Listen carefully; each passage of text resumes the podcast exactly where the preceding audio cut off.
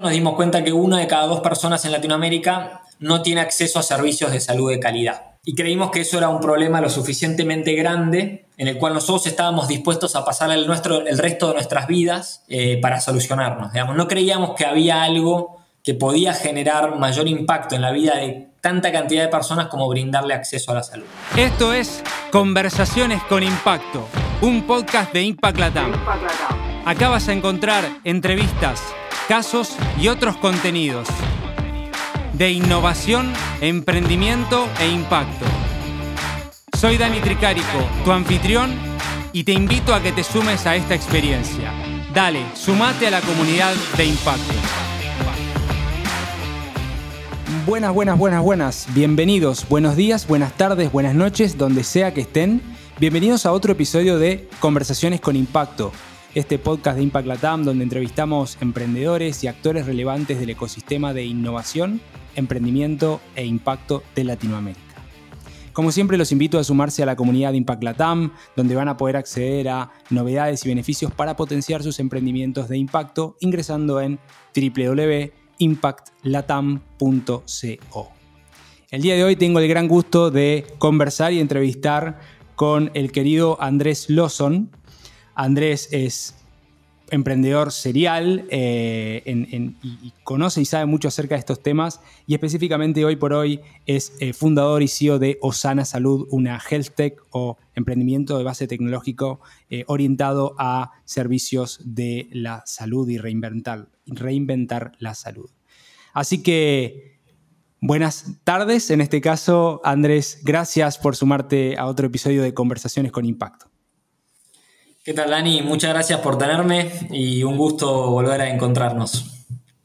Y ciertamente es un gusto. Vamos a hacer el disclaimer eh, que tiene que ver con que con Andrés nos conocemos y nos conocimos en el viaje 2017, si mal no recuerdo, en Israel, ahí con Innovation Experience, una, una muy linda experiencia de, a nivel startups e innovación, pero también a nivel personal y un grupo humano fenomenal donde tuve el gusto de de conocerlo a Andrés y, a muchísima otra gente muy, muy, muy potente. Así que quiero arrancar un poquito, eh, digamos, acerca de tu historia, un poco de tu recorrido. Eh, contame un poco cómo empezaste, cómo es que fue que empezaste a dar estos primeros pasos en el mundo emprendedor y pasame y eh, acompáñame a mí y a la audiencia en tus experiencias y aprendizajes en, en Dafiti y, y demás hasta llegar al hoy. Bien. Em, bueno, a ver, si tuviera que mirar un poquito para atrás, eh, yo estudié ingeniería industrial en el ITUA em, y ya de una etapa muy, muy temprana, a los 18, 19 años, me empecé a, a, generar interés por lo que sucedía en Silicon Valley y empecé a leer algunos venture capitals de Estados Unidos que en aquel momento tenían un blog. Me acuerdo que usaba eh, RSS para recibir las, las, novedades y las notas de los blogs. Em, y luego la universidad eh, tuvo un pequeño paso por Bain Company, una empresa de consultoría en estrategia. Em, pero digamos, de alguna manera yo siempre supe que estaba ahí eh, de forma transitoria. Creo que desde bastante joven tenía, tenía en la cabeza o había eh, estado empapado con, esta cultura de, startups y de crear empresas eh, y de tratar de forjar una cultura y, generar un impacto y, transformar, digamos, de alguna manera algún aspecto de alguna industria. Y luego de este breve lapso de un año, dos años en Bain Company, fue cuando arranqué eh, a fundar mi, primera empresa, eh, que se llamó Dafiti, junto con Rocket Internet y otro grupo de socios también espectaculares. Eh, y creo que si tuviera que ver de dónde sale esta, esta pasión, creo que un poco lo, lo viví con mi padre. Mi padre también eh, era emprendedor, digamos, no, de startup, sino de un negocio más tradicional, digamos, sin, sin inversores. Em, pero siempre me gustó eso de, como que él de alguna manera eh, generaba trabajo para, para, personas, generaba valor agregado. Y creo que algo de ahí me, llevó como para buscar esta, esta rama del emprendedorismo, ¿no? Y de ahí, em, en Dafiti, ¿qué año fue ese? Dafiti fue al año 2010, era bastante joven, tenía había terminado la universidad a los 23 años, tenía 24 o 25 años. Claro. Y ya a los 25 años eh, fue un desafío muy grande porque teníamos que, escalar una empresa al estilo de los hermanos Samware, ¿no? que son estas eh, Rocket que está caracterizado por ser muy agresivo en su crecimiento, con lo cual de, de movida ya teníamos un presupuesto muy grande para ejecutar, teníamos que abrir operaciones en cinco países en simultáneo, armar los equipos, em, armar eh, todo el fulfillment, armar toda el área de compras, armar la plataforma.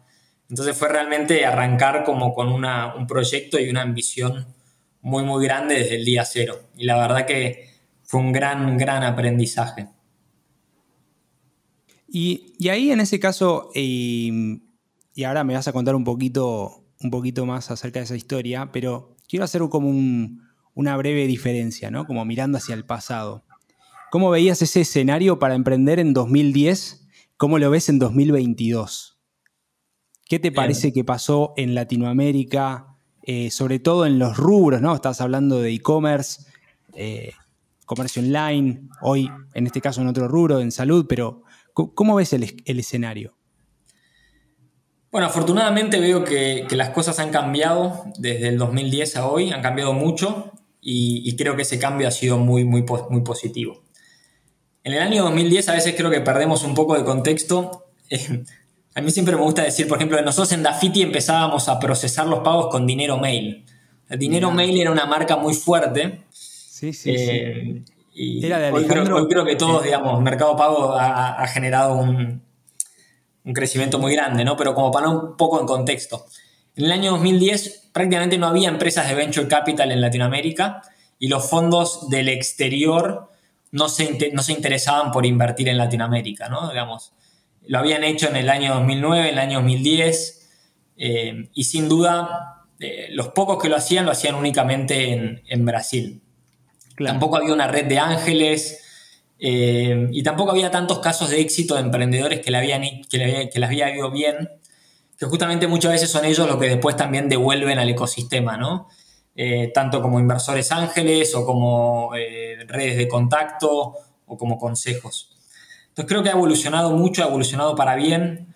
Hoy creo que tenemos un ecosistema emprendedor mucho más desarrollado en todas sus diferentes etapas, ¿no? con, con gente que está interesada en invertir cheques ángeles, con fondos de inversión de venture capital locales, Em, con emprendedores exitosos que algunos han pasado a ser inversores, otros continúan emprendiendo, y con fondos también de afuera eh, que se han interesado mucho y de alguna manera también ayudan a levantar la barra de, la vara de, todo el ecosistema, ¿no? porque empezamos a, jugar o a tener un poco las prácticas que hace mucho tiempo están en Silicon Valley. Claro. Em, y eso empieza a decantar al ver que estos inversores también eh, empujan por, por desarrollar el, ecosistema. Con lo cual creo que el cambio ha sido mucho, muy positivo y digo, más allá de que obviamente la, inversión en, venture capital, no sé si se triplicó en los últimos años, ha habido mucho más acceso a capital, pero más allá del capital yo creo que se están, eh, se han forjado, se han consolidado unas bases muy, muy, muy fuertes. Con lo cual diría, creo que no hubo mejor etapa para crear una empresa que el día de hoy. Está buenísimo eso, ¿no? Porque mucho se habla de, los vaivenes económicos, de la dificultad, del contexto, etcétera, pero. Y yo adhiero a eso, ¿no? Nunca antes hubo tantos programas eh, público-privados, nunca antes hubo tanta iniciativa, eh, tantos emprendedores, tanta, eh, tanta cosa dando vuelta y sobre todo capital, ¿no? 20 billones de dólares supuestamente la inversión total de, de, capital de riesgo, de venture capital el año pasado, así que en ese camino vamos. Y, quiero volver al caso de Dafiti, que me parece eh, espectacular. Em, en, ese, en ese camino, eh, ¿cuánto duró esa experiencia? ¿Cómo hicieron para crecer, para escalar? ¿Qué aprendizaje te llevaste de ese proceso? Bien, la verdad que fue una experiencia muy, muy rica porque em, de alguna manera nos encomendaron con la tarea, con un plan de replicar un modelo de negocios eh, sin la preocupación de tener que levantar el capital, ¿no? Porque el capital lo ponía la gente de Rocket Internet. Hermoso. y fue realmente una, una odisea, digamos, era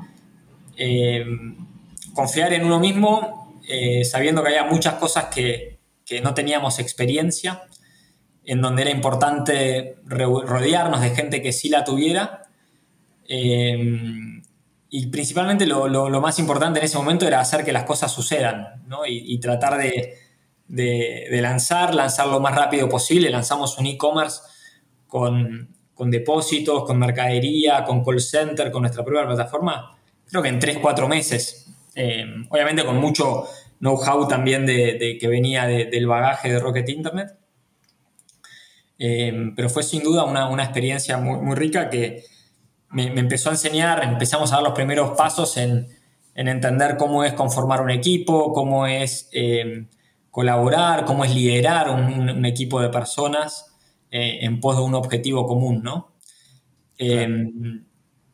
y después, bueno, tengo miles, miles, miles de aprendizajes, quizás algo que aprendimos un poco a los golpes, pero que hoy es algo que prácticamente lo tengo grabado en, piedra, es la importancia del foco. Em, uno de los, de los errores que cometimos es que creo que en algún punto em, nosotros teníamos capital, con lo cual ese no era una problemática, digamos.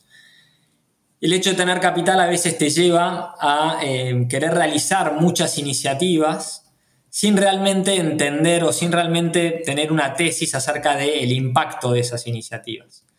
un poco lo que nos terminamos dando cuenta era que no era cuestión de hacer muchas cosas, sino que probablemente el impacto o el valor generado se podía resumir en tres, cuatro cosas que había que hacer muy, muy bien. Eh, que por lo general, eh, creo que una, una startup en sus inicios, creo que es una ventaja a veces que quizás no tenga acceso a capital, porque realmente cuando uno tiene esas restricciones es que se tiene que poner creativo y enfocarse, porque lo más valioso que uno tiene es su tiempo. Entonces, y al ser un tiempo algo muy limitado, no te queda otra que enfocarte en esas cosas, ¿no? Entonces, eh, eso fue uno de nuestros, de nuestros primeros aprendizajes, ¿no? Realmente eh, el, foco y también la diferencia entre eh, tener un equipo sólido, tener un equipo bien conformado eh, y el valor de, poder encontrar esos líderes, esos líderes que, tengan una visión de largo plazo, que sean jugadores de equipos, eh, que hagan que las cosas sucedan, eh, que tengan esa, actitud ¿no? de, poder presentarse con diferentes obstáculos, pero siempre esa mentalidad de, superarlos, de si hay un problema vamos a buscar la solución, de si algo no está funcionando vamos a pensar en qué otras cosas podemos hacer para que funcione. Em, creo que esos son, son, uno de los primeros aprendizajes que me llevé en mi carrera, ¿no? La importancia de, armar muy bien los equipos y, la importancia de priorizar. Y no de tratar de hacer todo, sino de tratar de hacer pocas cosas, pero esas cosas realmente sobresalir en esas cosas, Está buenísimo. Y son que, uno puede hacer el raconto rápido, pero son cosas re profundas, ¿no? Equipo, eh, tema de foco. Em, siempre recuerdo Martín Ferrari, que seguramente lo conocerás, de un 2-3 seguro, siempre, ¿no? Como me dice, foco, foco, foco, nada más, ¿viste? Y, es como que uno lo pierde, la verdad que te perdés en, el vaivén, pero, pero está buenísimo eso. Em, estamos hablando con Andrés Lawson, eh, fundador y CEO de Osana Salud. Y, y, quiero, Andrés, preguntarte entonces, ¿cómo, ¿cómo cerró o cómo finalizó esa experiencia de Dafiti y cómo pasaste a tu, a Emporio? Bien. Em, luego de Afiti, digamos, yo ya tengo una experiencia, la verdad que increíble, ¿no? Porque a una edad tan, tan joven, eh, manejar eh, la creación de una empresa que terminamos escalando a más de 3.000 personas en toda la región, con cientos de millones de dólares en, inversión. Tremendo, Fue, fue, una escuela, digamos, eh, te diría que la gran parte de lo que aprendí en mi vida profesional eh, lo aprendí quizás más ahí que, en la universidad o en otros lados. Está muy bien. Una eh, escuela. fue un curso, acelerado. Y luego de algunos años, digamos, yo estaba muy, muy entusiasmado, seguíamos creciendo con la empresa, pero de alguna manera no, sentía que no había tenido como la experiencia 100% de arrancar algo de cero, ¿no? Porque si bien nosotros habíamos cofundado esto con, unos socios alemanes y, Rocket Internet, de alguna manera como que Rocket Internet ya tenía la tesis, ya tenía la plata y nos sumó a nosotros al negocio, ¿no? Y, quizás quería atravesar, sí, toda la experiencia de realmente crear algo de cero y, realmente, digamos, arrancar en un garage, que fue como arrancamos Emporio, eh, tres personas, eh, básicamente invirtiendo nuestra propia plata. Entonces venía una experiencia en donde habíamos arrancado con millones de dólares y, digamos, muchas facilidades. Y, quería tener esa experiencia como de realmente arrancar algo de 000 en donde nosotros decidamos quiénes son nuestros socios inversores, cuándo los vamos a sumar, en qué momento. Eh, y bueno, ese fue el momento, digamos, que, que, creí que ya de alguna manera eh, había aprendido mucho en, en Dafiti eh, y quizás eh, mis anhelos estaban por, por, hacer una cosa diferente y ahí fue cuando di un paso al costado para, para arrancar Emporio Commerce con, con, Jorge, que es mi socio de toda la vida, una persona que nos conocimos cuando teníamos 18 años en la universidad. Mira. Y al día de hoy, 17 años más tarde, seguimos trabajando juntos. Hermoso. Ahí el casamiento espectacular. sí, yo siempre digo eh, que con Jorge nos casamos y renovamos nuestros votos porque hay muchos casos de quizás dos founders que hacen algo juntos y después, por diferentes razones, eh, o, por un éxito o porque la empresa tiene que cerrar, pero se van a hacer cosas diferentes, ¿no? Digamos. En nuestro caso es como que después de haber cerrado los ciclos en los que atravesamos junto con Jorge, nos, nos seguimos eligiendo, digamos, para, para continuar con nuestras aventuras de forma conjunta. Qué potente eso y qué difícil conseguir algo de tanto tiempo, ¿no? Y que sigan también encaminados en ese norte eh, y con la confianza y con también las diarias, que, no es fácil, se va desgastando a veces un poco eh, la relación, otras veces no, pero, pero está, está buenísimo, está buenísimo. Sí, yo creo que ahí tenemos la, la suerte de, digamos, de que nos complementamos muy bien, tenemos personalidades muy diferentes y, de alguna manera ya tenemos un entendimiento mutuo entre nosotros que prácticamente sabemos lo que el otro está pensando, sabemos para qué uno es bueno y para qué uno es malo, no tenemos ningún tipo de, digamos, de, tema de egos o, digamos, los dos sabemos que estamos acá, eh, que esto es mucho más grande que Andrés, mucho más grande que Jorge. Y creo que conocer nuestras debilidades y nuestras fortalezas también sabemos en qué momento es momento de, hablar y en qué momento es momento de escuchar, ¿no? Y sabemos cómo, cómo complementarnos bien en este juego. Eh, y creo que es muy potente, digamos, todo lo que, lo que de alguna manera eh, en inglés se llama esto de compounding, ¿no? Digamos, si durante muchos años haces lo mismo, haces un poquito mejor, digamos, al cabo de 20 años el impacto que, eso genera es una curva exponencial. Claro. Eh, y creo que lo veo en muchos equipos ¿no? que, han sido muy exitosos. No sé, se me viene a la cabeza el equipo de Mercado Libre, gente que está trabajando junto hace quizás 20 años. ¿no? Entonces, sí, sí, sí, sí, Eso creo que esos grupos humanos en, en, en pos de un mismo objetivo y muchos años juntos, creo que genera algo muy, muy potente que, que bueno, que solo el paso del tiempo ¿no? te, puede, te puede generar esa, esa expertise o esas, esas horas de vuelo, por decirlo de alguna manera. Me gustó lo del compounding, ¿no? como del interés compuesto, por decir una manera, y, y em, lo aceitado que es esa, esa, dinámica, como que sale, entra, ¿no? Como está, está buenísimo. Em, y entonces en Emporio, eh, ¿eso qué año fue? Y, básicamente... Esto fue año 2000, 2014. Uh Em, arrancamos con, la visión de armar em, un, negocio B2C de e-commerce que con el paso de pocos meses migramos a un negocio B2B. Emporio Commerce, em, el, objetivo de Emporio Commerce era eh, facilitar una agencia de e-commerce para grandes marcas. Entonces las grandes marcas que querían vender por internet tercializaban su operación en nosotros y nosotros le dábamos un servicio de punta a punta. Desde el armado de la plataforma, el warehousing, la logística, la atención al cliente, eh, todo. el marketing, digamos, era una solución llave en mano. en donde trabajamos con, con, las principales marcas, las marcas líderes de electrodomésticos, de moda, de hogar, de consumo masivo. y también una empresa que expandimos a Chile, Colombia y, y México es un full commerce, ¿no? Lo que se dice. Eh, Exactamente, lo que comúnmente este, se conoce como un full commerce. Perfecto. Ahí conozco también eh, Glam, eh, Glamit, ¿no? De, Glamit, correcto. Estaban, estaba la gente de Glamit, estaba la gente. Bueno, en Brasil estaba Infracommerce. Bien. Pero sí, Glamit era, era un, jugador muy, muy, relevante de, la industria. Que ahora, yo creo que fue el año pasado, lo vendieron a Accenture. Eh, hicieron el exit, así que de hecho me queda pendiente acá el, podcast con Andrés.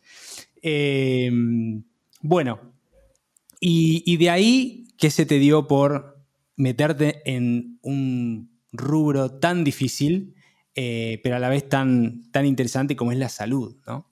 Bien. A ver, un poco cuando nosotros terminamos, eh, cuando hicimos el, cierre de, Emporio, con, con Jorge lo que nos, nos propusimos era pensar en algo que realmente genere impacto en la vida de las personas.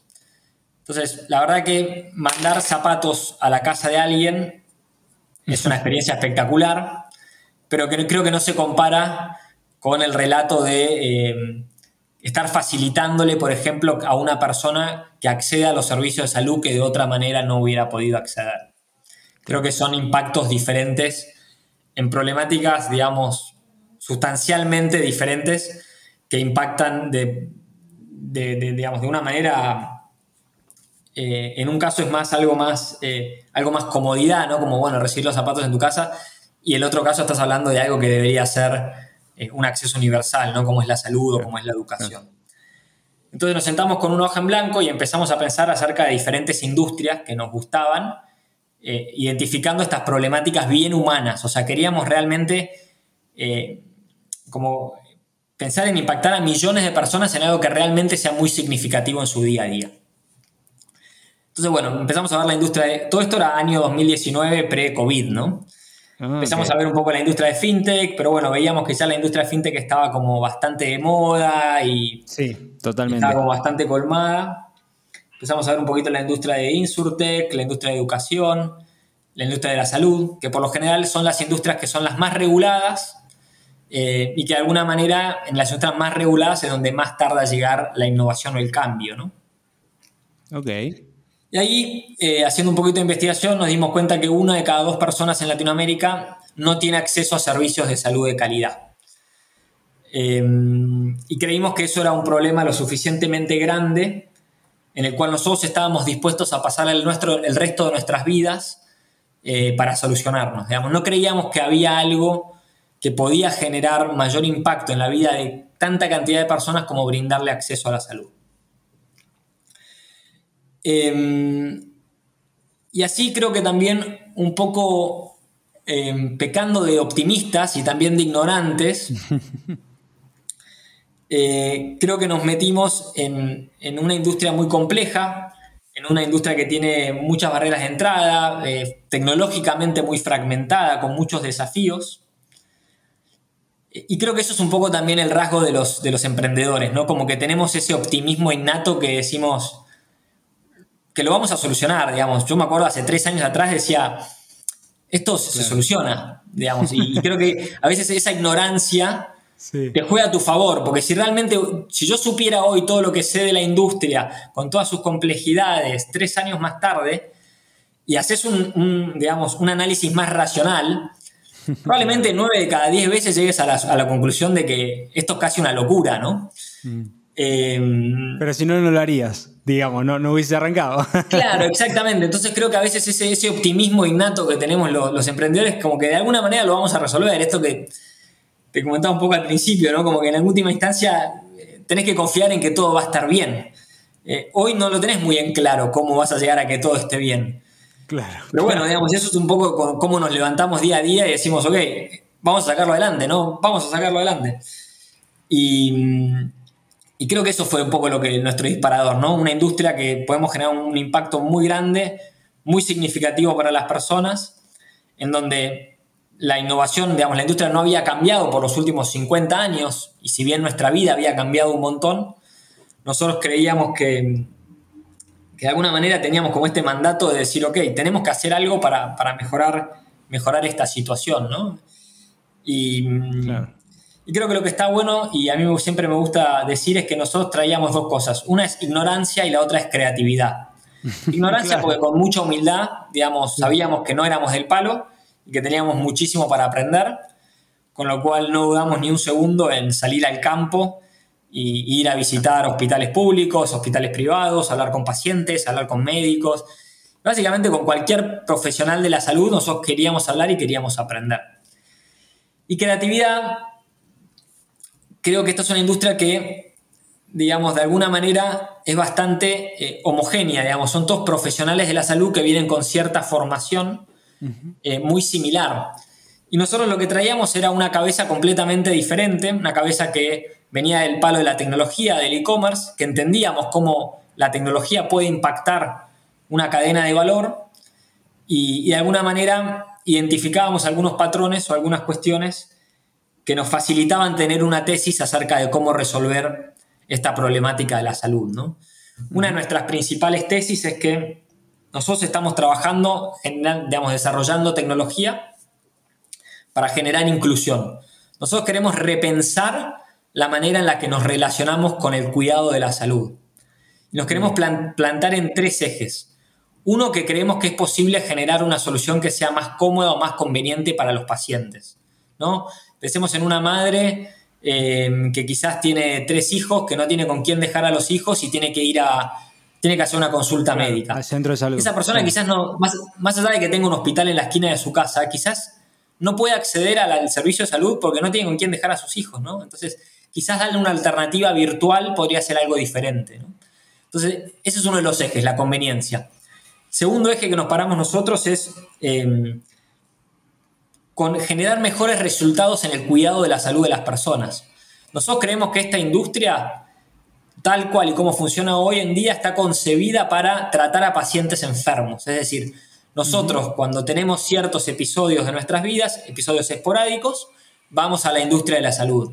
Pero no, hay nadie que esté em, continuamente monitoreando y cuidando de que nos mantengamos con una buena salud. Claro. Y el tercer eje es tratar de generar mayores eficiencias a lo largo de la cadena de valor. Los costos en la salud aumentan año a año, con lo cual lo único que hace es empeorar la situación porque estamos dejando más gente afuera. Nosotros creemos que la tecnología puede funcionar como un nuevo canal de distribución que baje los costos operacionales de brindar el servicio de la salud. Y si logramos hacer eso, los hospitales, las empresas de seguro de salud, la industria farmacéutica, va a poder servir a un segmento que hoy está muy desatendido con menores costos y de una manera rentable. Así como los bancos, digamos, no, la, inclusión financiera no se dio porque los bancos abrieran más sucursales, nosotros creemos que la respuesta a la inclusión en salud no es abrir más hospitales, o al menos esa no es la única respuesta. Creemos que la tecnología puede ser este canal que de alguna manera eh, genere mayor inclusión bajando los costos operacionales. Está buenísimo eh, porque estás hablando de un cambio paradigmático, un cambio sistémico, eh, digamos, del rubro, ¿no? Hablabas de, dejemos de y quiero repetir eso porque me parece que son puntos importantes, ¿no? Dejemos de atender o enfocarnos en, enfermos y hagamos medicina preventiva, ¿no? O, eh, digamos, atención de cuidado, eh, accesibilidad, eficiencia, eh, bueno, todo un montón de cosas que sabemos las fricciones que hay cuando uno va a cualquier centro de salud de, de cualquier parte de Latinoamérica, inclusive una salud muy, muy cara, e inaccesible, o sea, una salud quizá de muy alta calidad, pero muy cara y difícil de acceder, y con copagos y con un sistema como bastante eh, complejo desde ese punto, ¿no? Em, y, hoy por hoy, en base a esos tres vectores que, conversabas o tres eh, ejes que comentabas, ¿qué producto desarrollaron que está o que está buscando resolver este, estos temas? Nosotros nos estamos enfocando, digamos, nosotros creemos que el futuro de la salud, en un 60-70% la atención primaria va a suceder afuera de los hospitales. y creemos que el futuro de la salud es eh, digital, es eh, más conveniente, es en la casa de las personas, es 24/7 y es on demand. Entonces es, yo tengo un problema de salud ahora, yo en este momento hablo con un médico. Entonces, uno, de los, uno de los productos que nosotros trabajamos mucho es armar infraestructura para la atención remota de la salud, para permitir que una persona reciba una prestación de salud de manera remota. Entonces trabajamos hoy armando infraestructura para permitirle a hospitales y a financiadores de la salud en eh, repensar cómo atender a los pacientes y, y repensar si es lo correcto enviar a una persona a la guardia o quizás lo primero sería que haga una videoconsulta con eh, un médico y a partir de ahí el médico decida si le puede resolver la, inquietud sin tener que hacerlo ir a una consulta o si es necesario hacerlo una consulta. Otro de los productos que, digamos, de, la infraestructura que armamos es eh, monitoreo de pacientes. Okay. Una de las mayores, eh, de las grandes patologías crónicas de, la humanidad es la diabetes, por ejemplo. Nosotros estamos trabajando hoy con pacientes que tienen, que tienen diabetes, tratando de cambiar cómo ellos se relacionan con la salud. Típicamente una persona que tiene diabetes va a ver al médico cuatro veces al año, se hace análisis de sangre, pero entre esos eventos eh, suceden muchas cosas. Claro, y nosotros creemos que hoy por hoy contamos con las herramientas para poder tener un vínculo más estrecho con los pacientes, con herramientas automatizadas que pueden brindar un servicio, a través de la tecnología podemos brindar un servicio masivo, pero a la vez muy personalizado, en base a la información de, Daniel o en base a la información de Andrés. Y de esa manera, en vez de generar cuatro touch points al año, al monitorear, digamos, diariamente a una persona, estamos quizás recibiendo cuatro o cinco mediciones de, de los parámetros de los signos, de los signos vitales de, una persona que tiene diabetes em, en un mismo día, con lo cual estamos generando mucha más información y información que va a ser muy valiosa para luego, digamos, entender la historia de nuestra salud y no tener únicamente como puntos aislados. un gran desafío que tenemos como, como industria en la salud es también hacer que la información fluya a lo largo de la cadena de valor, poder agregar y organizar toda esa información que, se genera y poder utilizarla preventiva y predictivamente. Creo que a nadie le va a sonar raro si yo digo que todos nosotros tenemos nuestras radiografías guardadas en un cajón y que entre mudanza y mudanza las vamos tirando, pero que hoy por hoy, así como en, en nuestro banco tenemos nuestros extractos bancarios, hoy por hoy no existe como nuestros extractos de la salud. Eh, y es algo que es información muy valiosa, no solo hoy, sino también pensando en nuestro futuro, ¿no? Imaginen si podemos tener mediciones en tiempo real de mi corazón de los últimos 40 años. ¿Qué tan diferente sería eso a que una vez al año voy a hacerme un chequeo con un cardiólogo de mi corazón? No, y, es espectacular lo que decís, eh, y justamente, bueno, Apple va en ese sentido, ¿no? De un poco eh, eh, la aplicación de health o de salud te, va diciendo eh, hoy hasta un electrocardiograma, o sea, cosas eh, fenomenales van pasando que, no se reportan a los centros de salud, o sea, no existe esa integración, sino que más bien como, bueno, vos te quedás con esta información. Y, el gran desafío, lo que vos decís, que creo que, lo mencionaste también, es la historia clínica, digamos, universal o, o digital, que es me parece un desafío fenomenal, ¿no? Eh, ¿cómo, ves eso eh, vos? Mira, ese te diría que es hasta casi un sueño personal mío y es una de las cosas que, digamos, un norte que tengo y que vamos a hacer lo imposible para, para alcanzarlo. O sea, yo sueño con el día en que cada uno de nosotros acceda a su celular y ahí tenga toda la información de su vida y que podamos compartir, podamos acceder a esa información de una manera cómoda y podamos decidir quién además accede y podamos compartirla y podamos romper un poco con los hilos de información que hay hoy en día, en donde, si bien ya hoy por ley nosotros somos dueños de nuestra información, la realidad que hay veces que es muy difícil acceder a esa información, con lo cual es prácticamente lo mismo como que, como que esa ley no existiese. Em, yo creo que se va, digamos, así como en, en la industria de la finanza se avanzó eh, con una regulación como lo que podría ser eh, Open Banking, ¿no? De, establecer ciertos protocolos para el intercambio de información y estandarizar y, trabajar con los diferentes actores públicos y privados para que, digamos, eh, disponibilicen esa información con estándares, con APIs y que permita ser consumida de una manera cómoda, yo creo que en la industria de la salud va a suceder un poco lo mismo. Quizás nos lleve un poquito más de, un poquito más de tiempo, ojalá podamos aprender de todos los beneficios que, generó esto para la industria financiera, pero yo creo que tarde o temprano esto es algo que va, que va a suceder, ¿no? Em, y ahí sin duda vamos a poder empezar a extraer el valor de toda esa información y empezar a detectar en una manera muy temprana cuando empezamos a notar desviaciones en ciertos parámetros o empezamos a o se empieza a desarrollar una enfermedad dentro nuestro, ¿no? Con la información es muy fácil detectarla para no tener que esperar hasta el próximo chequeo. Entonces, em, yo creo que eso es algo que tenemos que trabajar como industria, es algo que de alguna manera va a empoderar mucho también a todas las personas eh, y, que, y que en mi caso particular es también como algo que, me mueve día a día para, digamos, que recordarme, recordarme constantemente esto me hace, me hace generar esas energías como para entender por qué estamos haciendo lo que estamos haciendo.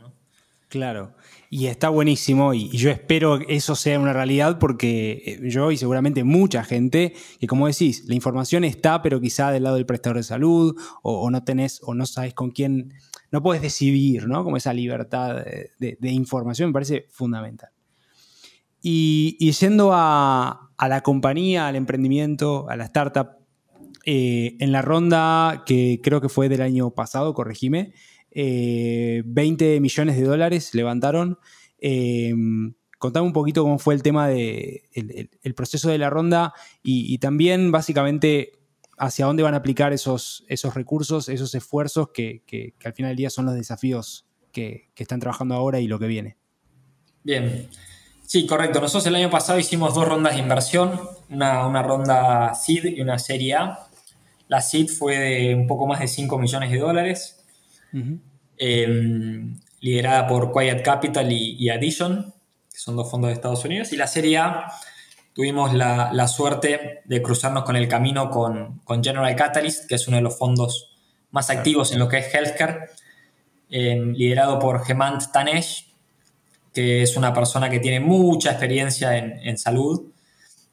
Él fue uno de los fundadores de Libongo, que es la empresa de, de monitoreo de pacientes más grande del mundo, una empresa que, salió a cotizar en bolsa en la fusión con Teladoc. Y la historia, creo que es una historia divertida para contar. Dale, eh, dale, por favor. Un inversor nuestro me, presenta con, con quienes soy un amigo que se llama Wimar. Y me dice, mira Andrés, Wimar es un argentino que, que vive en Estados Unidos, pero que está en Argentina, estaría bueno que lo conozcas. Y yo decía, bueno, qué sé yo, eh, quizás este inversor piensa que, no sé, que viste cuando conoce a dos argentinos y tuvo 40 millones en Argentina, pero bueno, dale. Nos contamos. Eh, y, bueno, voy a tomar un, café con Wimar.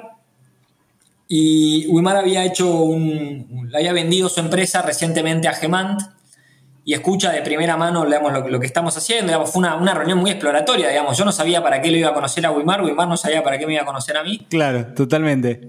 Es más, yo creo que en algún momento atiné hasta quizás hasta a, como a tratar de reclutarlo a Wimar y después me di cuenta que no iba por ahí.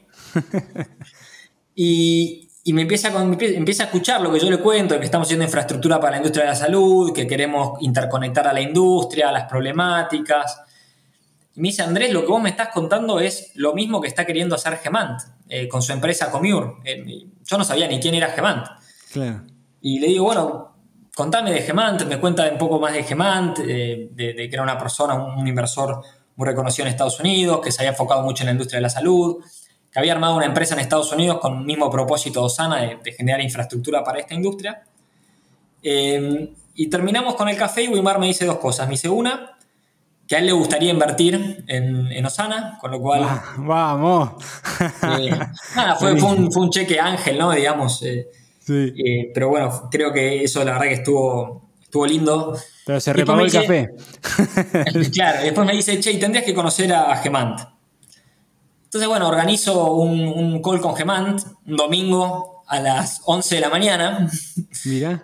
Y, bueno, nos ponemos a charlar con Gemant, le cuento un poco nuestra visión, él me cuenta la suya, la verdad que era como casi que estábamos hablando el mismo idioma, o sea, parecía hasta, hasta que no sé, que él me había escuchado antes a mí, yo lo había escuchado antes a él.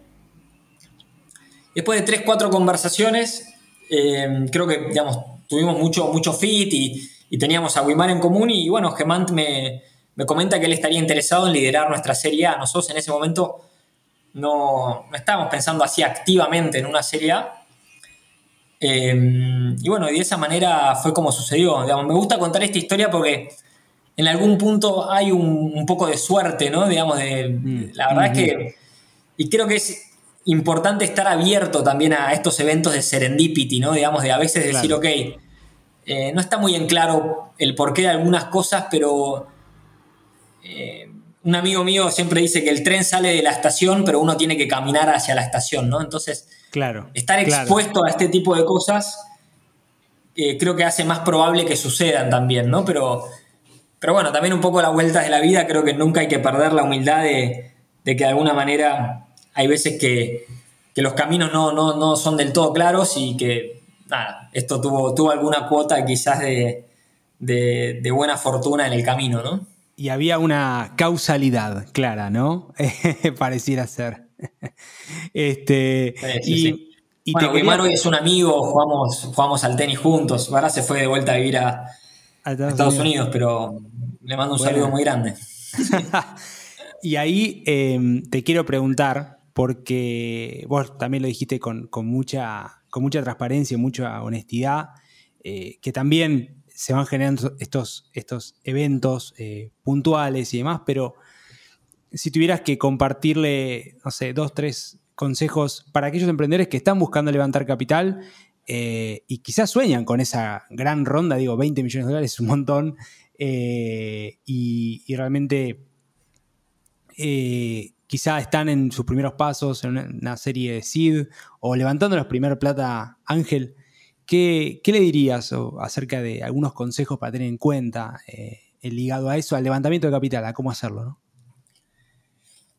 A ver, em, creo que una de las primeras cosas que le diría es que, traten de, de, tener hipótesis y traten de validarlas o rechazarlas en pos de hacer algo que realmente la gente quiera y quiera utilizar. Lo primero es eso, ¿no? Tratar de realmente identificar un problema eh, y tratar de armar una solución detrás.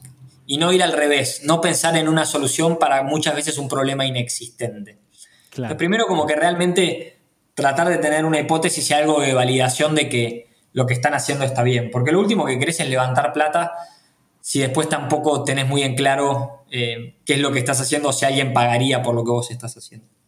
Mm. Lo segundo que les recomendaría es que empiecen a generar a generar su propia red de, contactos y que lo empiecen a hacer bien temprano. Es decir, que no, que, no, que no salgan a contactar a inversores o a, ángeles cuando necesiten la plata. Que traten de construir relaciones que no sean tan transaccionales, sino que empiecen antes. O sea, no hay nada mejor para un inversor que poder eh, conocer bien temprano al emprendedor y poder eh, ver cómo transcurre su historia, ¿no? Entonces, como emprendedor también conectemos con las personas cuando, cuando no los necesitemos, digamos, contémosle lo que estamos haciendo, mantengámoslos los informados y que ellos vean una historia, que ellos vean una línea y que no vean puntos aislados. Entonces esa sería mi segunda recomendación, ¿no? Como generar una, red de valor genuina y siempre tratar de, dar. O sea, la mejor forma de, de, digamos, eh, estar en, la cabeza de otra gente es cuando uno desinteresadamente trata de ayudar. Entonces, uno está constantemente tratando de ayudar, em, cuando luego uno, cuando uno necesita algo o, uno va a estar en la cabeza de aquellas personas a las que ayudó. Em, entonces, eso también, digamos, me parece como súper importante. Y, y, siempre tratar de pasar la pelota hacia adelante, ¿no? A mí en su momento seguramente hubo un montón de gente que me ayudó, y de alguna manera yo trato también de ayudar a, otras personas y creo que de esa manera eh, generamos bases sólidas en este ecosistema. ¿no? nadie se salva solo y, es súper importante poder colaborar entre, entre todos. Y la última cosa que, les diría es, traten de hablar con la mayor cantidad de gente posible. Eh, hoy en día estamos en un mundo 100% remoto, con lo cual enfóquense en los fondos y en los ángeles de Latinoamérica pero también busquen la manera de, llegar a los fondos de Estados Unidos. Y em, no les recomendaría que les manden un mail, un cold email, así, hola, soy Andrés. Es súper importante quién los presenta, qué recomendación les da, con lo cual siempre cuando alguien les va a presentar un fondo, traten de averiguar también qué relación tiene esa persona con el fondo. ¿no? Una cosa es que yo conozca el fondo y otra cosa es que yo tenga mucha relación con el fondo o que el fondo haya invertido en mi empresa.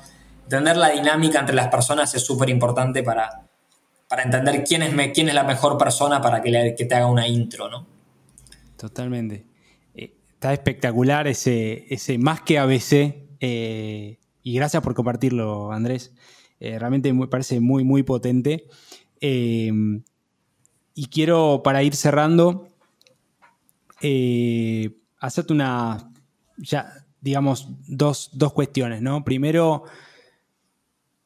¿qué viene para Osana ahora en, este año, en los próximos dos años? O sea, ¿qué es lo que viene? Y después una, última pregunta más de, cierre. Bien.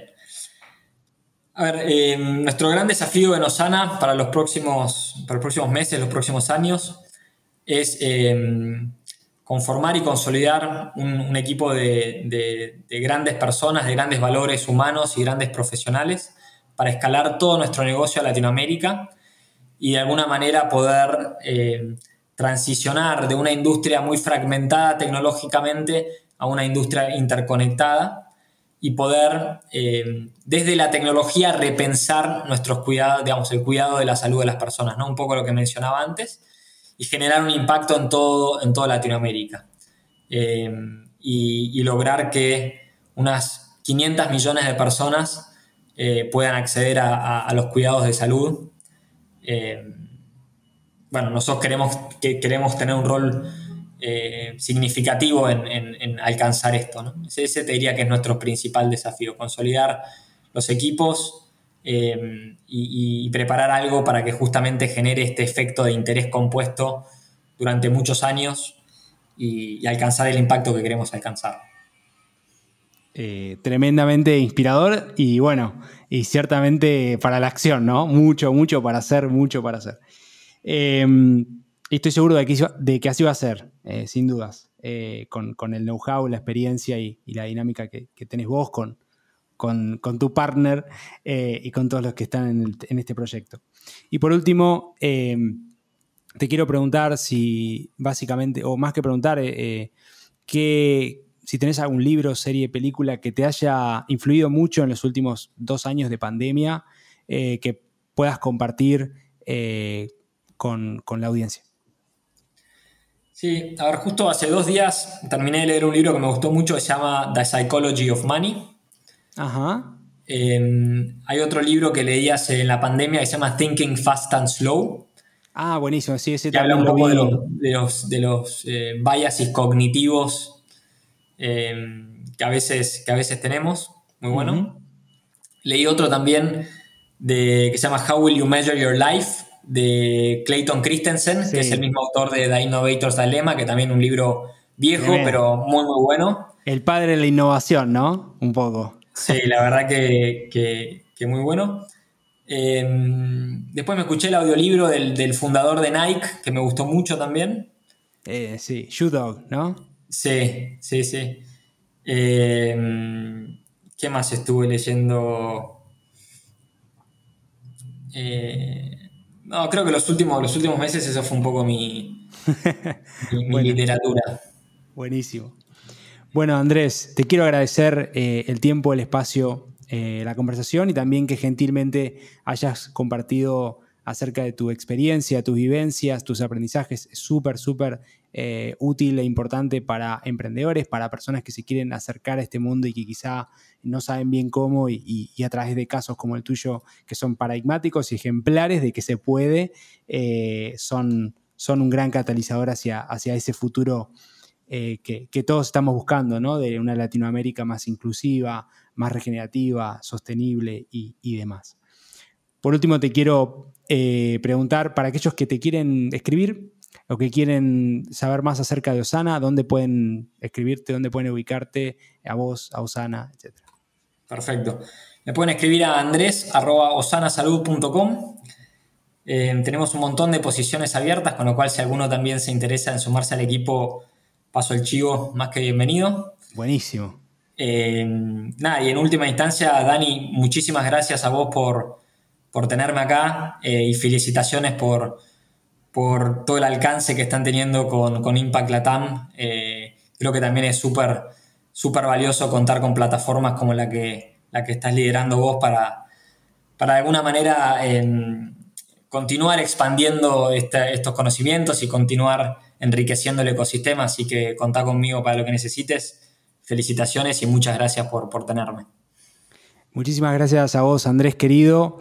Ahí lo tuvimos a Andrés Lawson, eh, tremendo emprendedor, fundador y CEO de Osana Salud. Nos dejó también los canales de contacto y también posiciones abiertas para aquellos que les interese integrar un equipo fenomenal resolviendo un problema de clase mundial. Eh, les quiero agradecer a todos por su tiempo, su espacio, por prestarnos su oreja como siempre y también los invito a sumarse en www.impactlatam.co a la comunidad de Impact Latam, a este movimiento de impacto para acceder a información, beneficios y muchas cosas más. Como siempre, si te gustó este capítulo, compartilo. Si no te gustó, escribinos de todas maneras una reseña para poder seguir mejorando y agregando valor eh, y también trabajando en un ecosistema de innovación y emprendimiento con impacto. Así que nos vamos a ver en el próximo, a escuchar en el próximo episodio de Conversaciones con Impacto. Se vienen más y mejores capítulos, así que donde sea que estén, buenos días, buenas tardes y buenas noches. Muchas gracias por sumarte a este nuevo capítulo de Conversaciones con Impacto. Te invito a sumarte a esta comunidad de hacedores que está cambiando el mundo. Ingresa ahora en www.impactlatam.co. Sumate y sé parte ahora de este cambio. www.impactlatam.co